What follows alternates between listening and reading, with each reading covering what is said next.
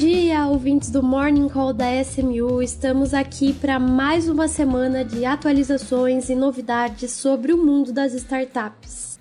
Quem está falando é Marília Mader e para me acompanhar do time SMU, a Karina Rossi. Tudo bem, Cá? Tudo bem com você? Bom dia, Marília.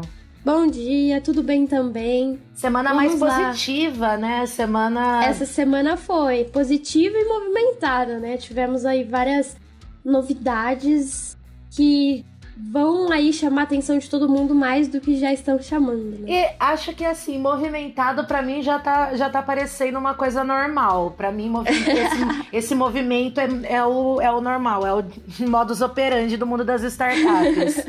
é verdade, você tem um bom ponto. Mas, começando com as rodadas da semana, por exemplo, a gente já tem aqui mais normalmente nos últimos nas últimas semanas eu estava trazendo uma média de três rodadas e agora eu aumentei um pouquinho porque tivemos várias interessantes e eu separei quatro para vocês.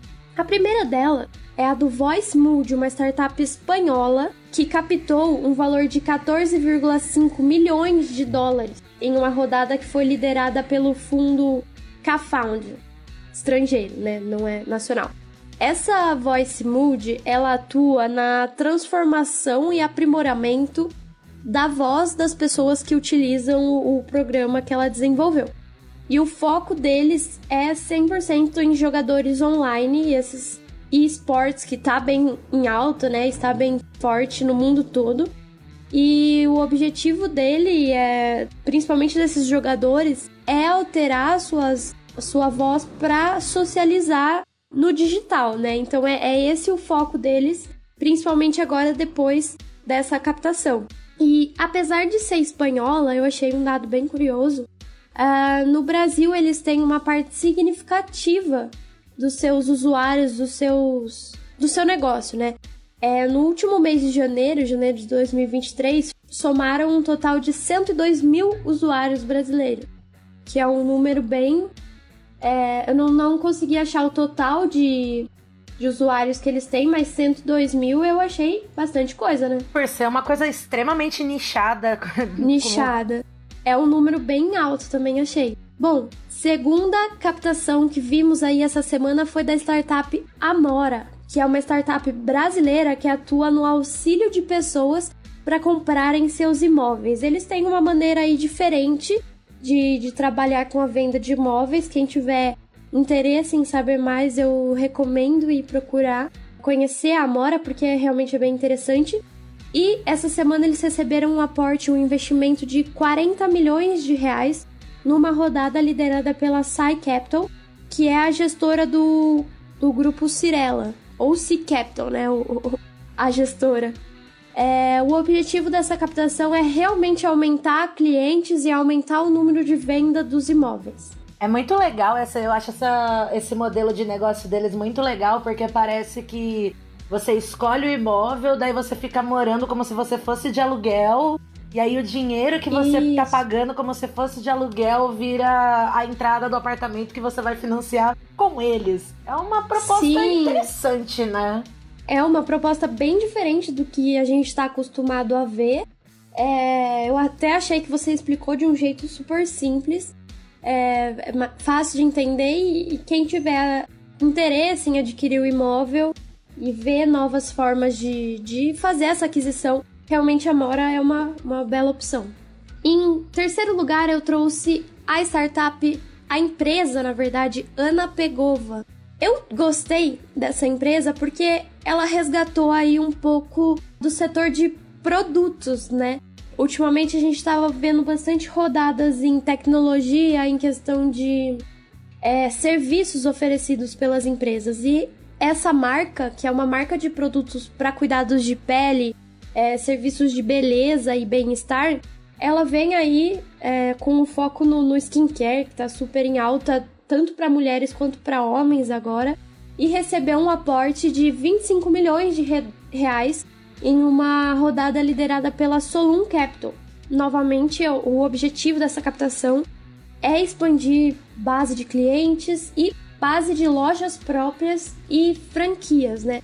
Então temos aí uma startup, uma empresa que conseguiu uma captação de um valor bem alto, sendo uma, uma loja fixa, uma loja de produtos mesmo. E é, é, legal porque eles têm, elas são, eles são bem conceituados, né? Essa semana, se eu não me engano, saiu uma lei, uma lei nova que é, proibiu o teste de produtos de cosméticos em animais e tudo mais.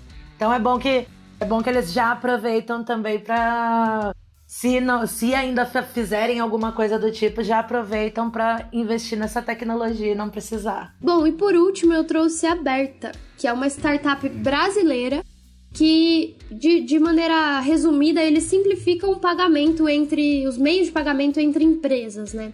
Eles captaram um valor de 16 milhões de reais com apenas seis meses de funcionamento. Então, eles têm seis meses de mercado e já conseguiram essa captação de 16 milhões de reais em uma rodada seed liderada pelo fundo Force Over Mass, que na verdade eles estão realizando o primeiro investimento deles numa startup brasileira. Então, super legal aí, olhos abertos para a aberta. É, e o objetivo deles é crescer 10 vezes no ano de, de 2023. Legal, o mercado de, de fintech normalmente é o que mais recebe investimento e é um dos mais inovadores do mundo, nosso mercado de fintech brasileiro. Sim, o pessoal estrangeiro aí tá de olho.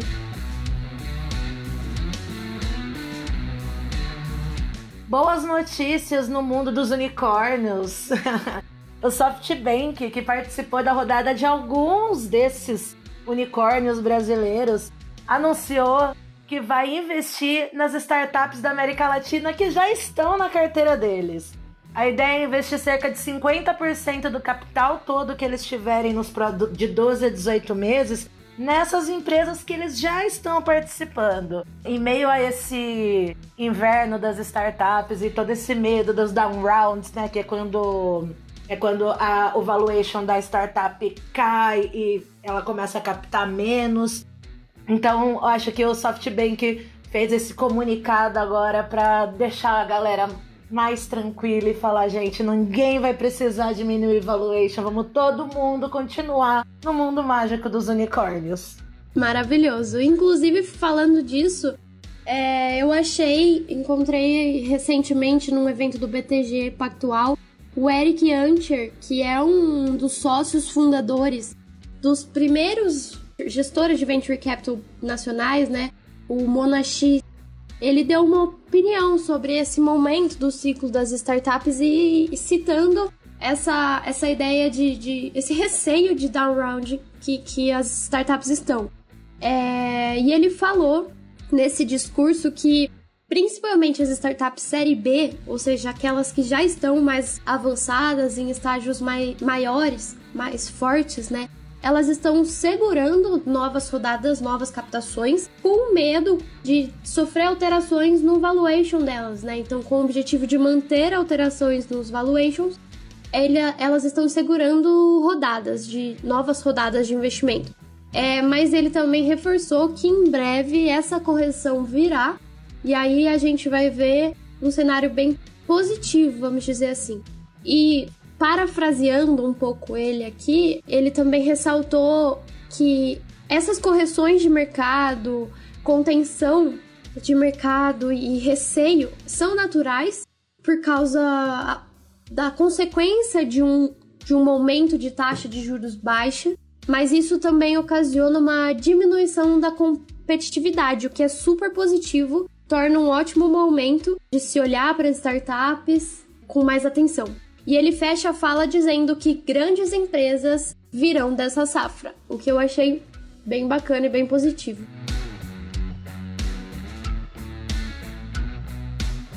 E agora mudando um pouco de assunto, trazendo um, po uma, um pouco de Banco Central para a mesa. o WhatsApp, depois de muita polêmica, conseguiu autorização já para fazer os pagamentos do WhatsApp, né? Que, tá, que eles têm já uma uma. Eles têm uma função, né, de transferência entre pessoas que não pegou muito. Você já usou alguma vez, Marília, o WhatsApp? Não. É, eu nunca usei também esse nunca pagamento usei. pelo, pelo WhatsApp. Então, essa autorização que eles têm agora para fazer pagamentos para instituições comerciais só com um clique, né, um click to pay mesmo, você basicamente acaba ficando até mais fácil do que você ir até o aplicativo, no Pix, né, fazer, porque você vai com um botão só conseguir vincular o cartão de débito, cartão de crédito e cartão pré-pago inicialmente. É, eu, eu, brinquei com a polêmica, né? Porque o WhatsApp ele tenta implementar essa, essa solução de pagamentos desde 2020. Em junho de 2020, eles implementaram, fizeram um acordo lá com as bandeiras de cartão, implementaram sem autorização do Banco Central. O Banco Central, na época, teve que suspender imediatamente. Foi, foi uma situação meio foi meio delicada na época. Mas aí depois, em 2021, eles receberam autorização para fazer essa transferência entre pessoas que não pegou tão bem, né?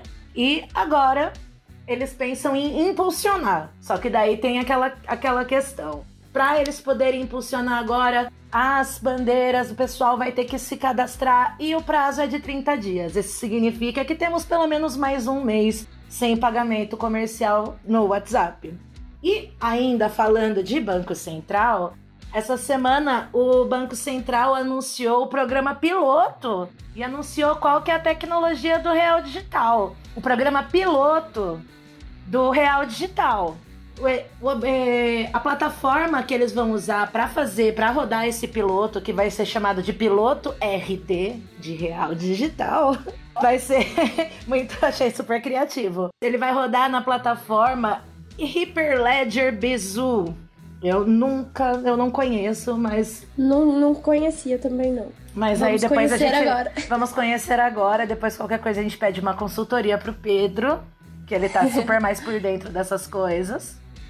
Vai começar a rodar o programa piloto do Real Digital. As diretrizes estão aí. Ele vai começar a rodar, inclusive, é, numa plataforma DLT multiativo com ativos tokenizados, que é que nem a gente está rodando a nossa plataforma da Star. É, vai ser uhum. no mesmo esquema de simulação, que significa, né, que por enquanto vai ser simulado sem um dinheiro real, mas vai ser, a, as operações vão ser simuladas por dentro da plataforma. E o programa Lift de inovação do Banco Central também está viabilizando algumas, alguma, alguns programas, algumas empresas que trazem soluções que, que, a gente vai poder usar essa moeda digital emitida pelo Banco, pelo banco Central. Perfeito, Cá. Inclusive, a, a notícia, uma notícia que eu trouxe também do, do Real Digital, ela veio com base nesse anúncio do Banco Central, né? Que eles falaram, né? O presidente do Banco Central falou que a partir de março já vai começar a implementação e o objetivo é a implementação até o fim do ano que vem, 2024. Então, povo brasileiro, vamos ficar de olho nas atualizações para ninguém ficar para trás, né? Aí com esse anúncio, várias dúvidas surgiram e um programador, o Ben Dev Jr., ele explicou pra gente como é que vai funcionar esse sistema de moeda digital do Brasil e também deu uma opinião dele a respeito dessa situação. Bom, ele explicou que essa moeda digital vai ser emitida pelo Banco Central, como a Cá já disse, e ela vai ser inserida de forma oficial no mercado através de uma blockchain associada a smart contracts. Para quem ouviu o especial Star e tudo mais, a gente fala bastante disso, né? De blockchain, smart contracts, é, tokenização dos ativos. Então, entender um pouco de como funciona, principalmente esses três termos, vai ajudar a entender bem como é que vai funcionar esse real digital. É, e aí, ele vai, através dessa organização, vai per permitir que esses ativos sejam tokenizados, né? O que, segundo o Bender, ele traz mais segurança na hora de realizar transações é, financeiras. Ele vai eliminar a necessidade de intermediações bancárias. Isso é positivo, claro, mas ele também fala seguinte, o seguinte ponto, que quando a gente fala de uma moeda digital estatal centralizada, né, no Banco Central, pode ocasionar um maior controle dessa moeda. E por isso é necessário entender 100%, alinhar completamente como vai ser esse modelo proposto por eles. E segundo o Banco Central, como a K já deu uma, uma adiantada, essa moeda digital ela não vai ser uma nova moeda, ela vai ser só uma extensão da moeda física e vai ter segurança jurídica, cibernética, de privacidade nas operações e tudo mais. Mas bom, vamos, vamos ficar de olho aí nas atualizações e no alinhamento que o Banco Central vai trazer para a gente sobre essa moeda digital do Brasil, né?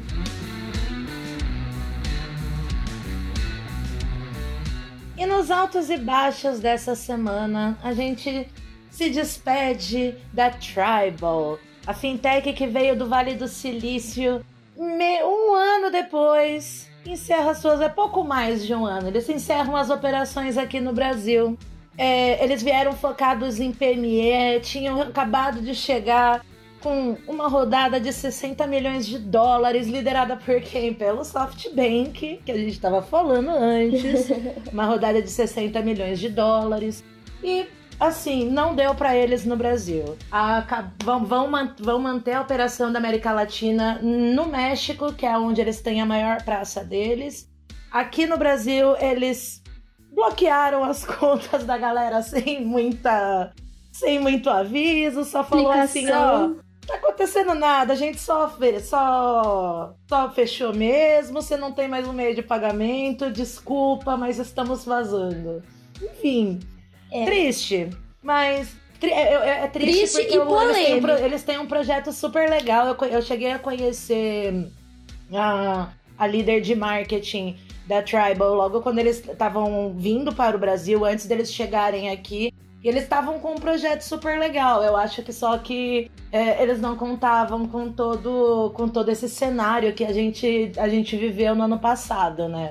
E de altos da semana, Ontem rolou a nossa live sobre as mulheres, é, a presença das mulheres no mercado financeiro. Eu e a Marília conversamos com a Viviane Tsedola e a Camila Biral. É, a Viviane, ela é cofundadora da Dr. Cannabis e a Camila é investidora da, da nossa base aqui da SMU e advogada no Demarest. A gente falou sobre vários pontos sobre a presença das mulheres no mercado de investimentos. Quem quiser ver, vamos deixar tá, tá disponível no YouTube do da SMU, que a gente vai começar a ter muito mais material por lá. Então eu vou deixar isso como alto da semana, que é a nossa super discussão. a oportunidade do debate de trazer mais mulheres para o mundo, do, mundo das startups, tanto como empreendedoras como quanto investidoras, né? Se as mulheres investissem na mesma proporção que os homens, a gente teria mais de 3,2 trilhões de ativos sobre gestão de pessoas físicas. É muito dinheiro é represado. muito, muito mesmo. Bom, mas infelizmente precisamos encerrar o nosso Morning Call desta semana. Tá? Obrigada por mais esse episódio. E obrigada, ouvintes, por mais. É, por estarem acompanhando a gente sempre todas as semanas e até semana que vem. Até semana que vem, pessoal.